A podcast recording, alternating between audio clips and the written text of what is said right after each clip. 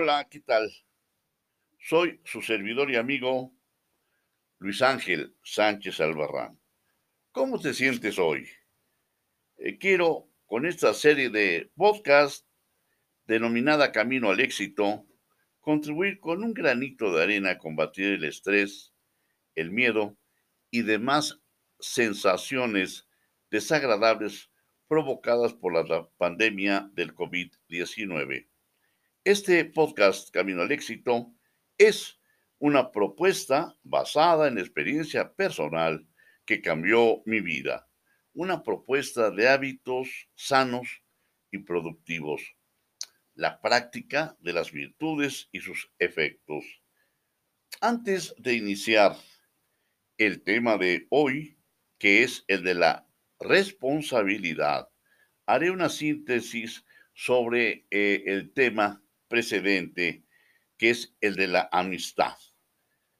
Recuerden que el domingo pasado, 14 de febrero, se celebró el Día del Amor y la Amistad. ¿Qué es la amistad? Una definición dice, relación de afecto, simpatía y confianza que se establece entre personas que no son familia.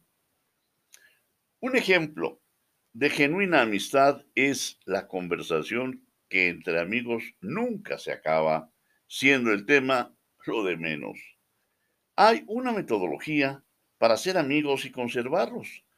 Debemos seguirla o inventarla, porque siguiendo Aristóteles, la virtud que llamamos amistad es de alto nivel cultural y de gran sofisticación, o, en términos de Maslow, de máxima sublimación.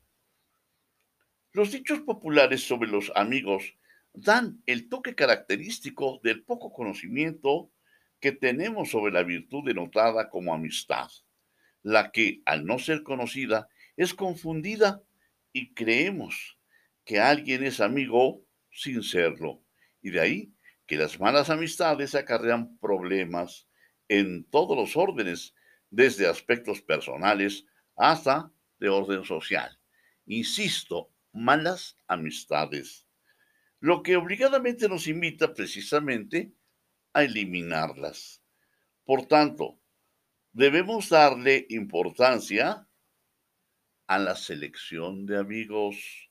Esto es, si así lo hiciéramos, podríamos constatar que el amor a los amigos es más digno que el afán de riqueza.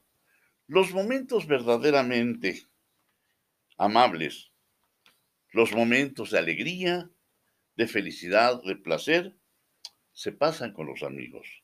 De ahí que nace la imperiosa necesidad de cultivar primero el amor de nuestros familiares y hacerlos auténticos amigos, así como a los demás. Pero Entremos ya de una vez al tema de hoy, que es el de la responsabilidad, es decir, la virtud llamada responsabilidad. La responsabilidad como virtud, estimo, es excelsa y no es fácil apreciar y menos practicar. Va íntimamente ligada a la amistad al amor en sus diversas especies, a saber, amor erótico, filial, paternal o maternal. También está íntimamente ligada en su base a la paciencia, a la tolerancia, a la prudencia, a la generosidad, a la bondad y al respeto. La responsabilidad, nos dice Eric Fromm, en su verdadero sentido, es un acto enteramente voluntario. Constituye mi respuesta a las necesidades expresadas o no de otro ser humano. Ser responsable significa estar listo y dispuesto a responder. Jonás no se sentía responsable ante los habitantes de Nínive. Él como Caín podía preguntar, ¿soy yo acaso el guardián de mi hermano? La persona que ama responde. La vida de su hermano no es solo asunto de su hermano, sino propio. Siéntese responsable de sus semejantes como por sí mismo. Tal responsabilidad, en el caso de la madre y su hijo, atañe principalmente al cuidado de sus necesidades.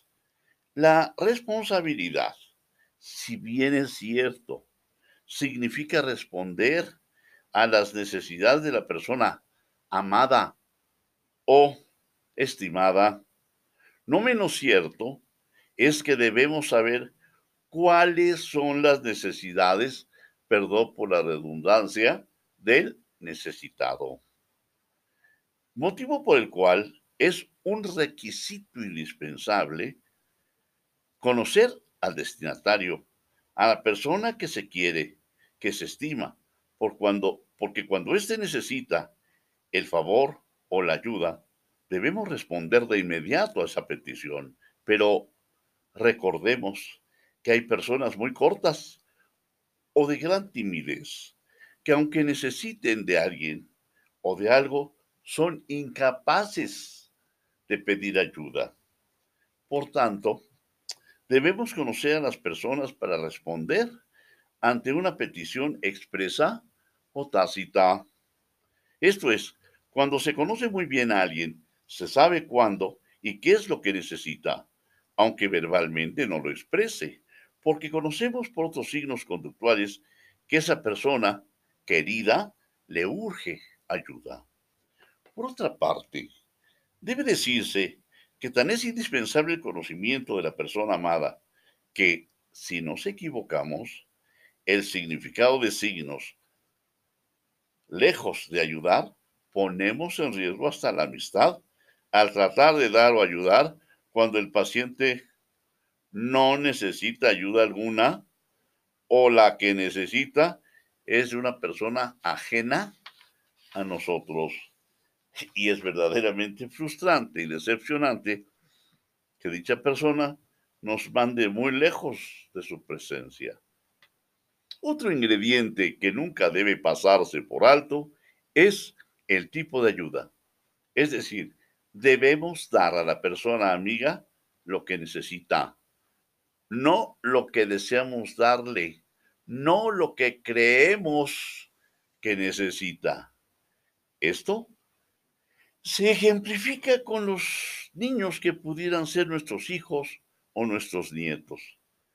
Al conocerlos sabemos cuando lloran, qué es lo que necesitan, cuando se enojan o, por qué no, cuando hacen un buen berrinche. Quienes no conocen a sus hijos, nietos o sobrinos, confunden fácilmente el mensaje, el estímulo y llevan al niño, al adolescente o al joven a comprar algo hasta de lujo, algo que seguramente le gusta al activo, o sea, al que se siente responsable, pero que no le gusta o no necesita el pasivo y por tanto hace desprecio de eso que se le está dando o simplemente no le toma el menor aprecio. En ambos casos puede haber un descontento un desencanto y una sensación de ingratitud por parte de la persona amada y en lo personal una gran frustración, vacío y una sarta de sentimientos negativos y a la vez encontrados que nos hacen infelices. Pensamos que no pudimos dar lo que necesitaban. Por lo tanto, la virtud consistente en la responsabilidad, como dije, reúne varias virtudes que no se pueden soslayar y fundamentalmente el serio compromiso de atrevernos a conocer a la persona a quien se pretende amar para poder asertivamente satisfacer de manera exitosa sus exigencias. Los invito a que sigan viendo o escuchando estos podcasts que seguramente servirán para mejorar su calidad de vida. Y hasta aquí por el día de hoy.